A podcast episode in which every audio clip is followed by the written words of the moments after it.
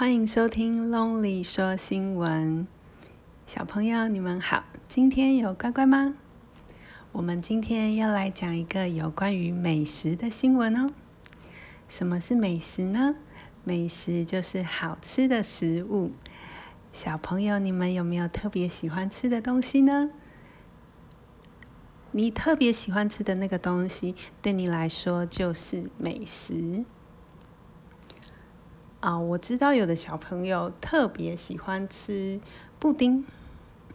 我们家的小朋友呢，特别喜欢吃松饼。那你们呢？好，那我们今天要讲的这个食物啊，大家平常可能比较少吃到。这个食物叫做鹅肝酱。鹅肝酱是什么呢？它可是被誉为是世界三大。最棒的食材之一的食物哦，那你们想知道世界最棒的三大食材是什么吗？分别是鱼子酱、鹅肝跟松露。那鹅肝酱啊，它是要怎么吃呢？它的吃法有几种，第一种就是像奶油一样抹在面包上，或者是稍微煎一下，然后放在牛排上面一起吃。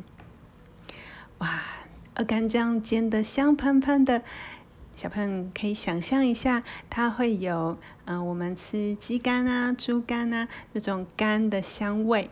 然后呢，但是它因为嗯，鹅肝酱里面有很丰富的油脂，所以它又像奶油一样绵绵滑滑的。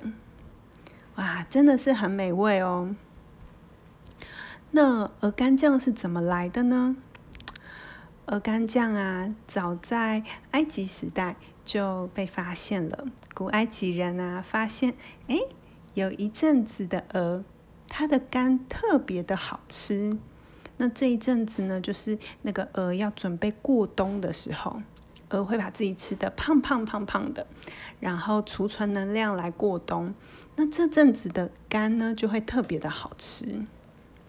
后来啊，在罗马时期，这个吃法就被就失传了。失传的意思就是就，嗯，大家就忘记了这种吃法。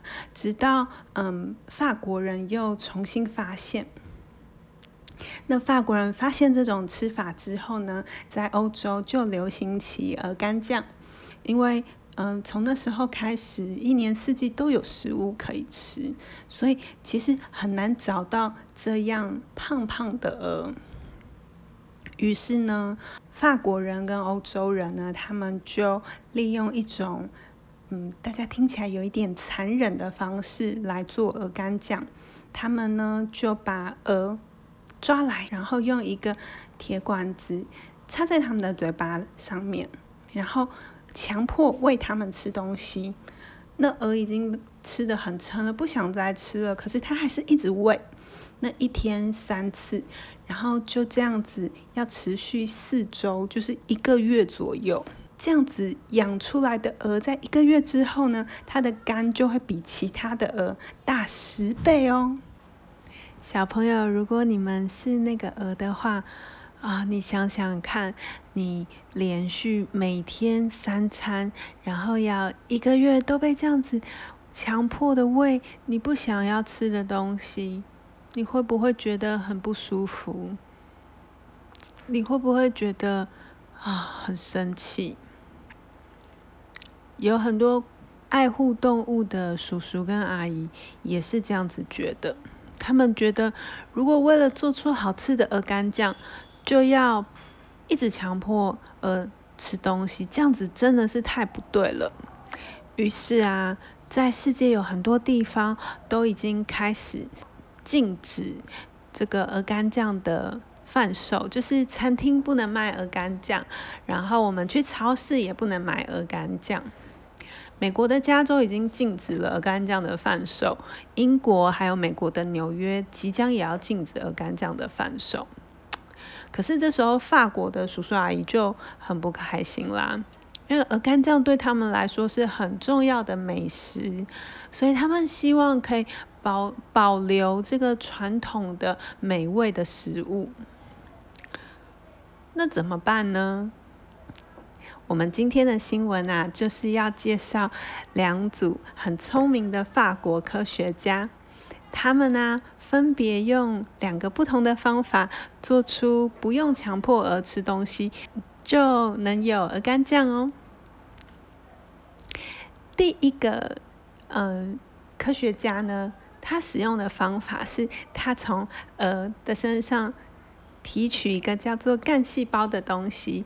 然后呢，用鹅的这个干细胞在实验室里面培养出整块的鹅肝，所以呢，它的这个鹅肝不是从活生生的鹅身上杀了鹅之后拿出来的，它是从实验室里面长出来的。这样子的鹅肝酱啊，呃，据说是吃起来的味道跟真的鹅肝酱一模一样哦。第二个叔叔呢？他的方式是他发现啊，哎，我们人有的人很爱吃，有的人不那么爱吃。那么控制人爱吃或不爱吃的东西，其实啊，不止我们的脑袋，还有一个秘密藏在我们的肠道里面。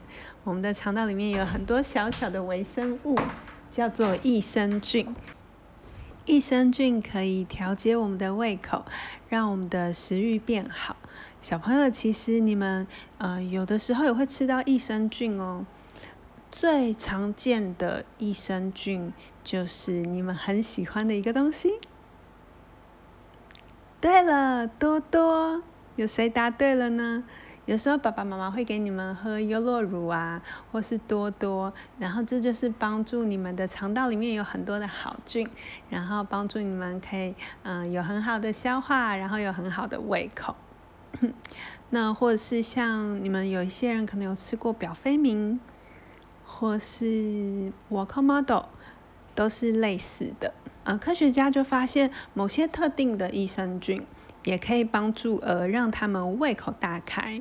于是呢，这个科学家他就研发出这样子的益生菌，然后喂给鹅吃。那让鹅呢可以胃口大开，然后它就可以呃像古埃及人发现要过冬的鹅那样，呃吃的很多，然后自然可以产生那个呃很好吃的鹅肝酱。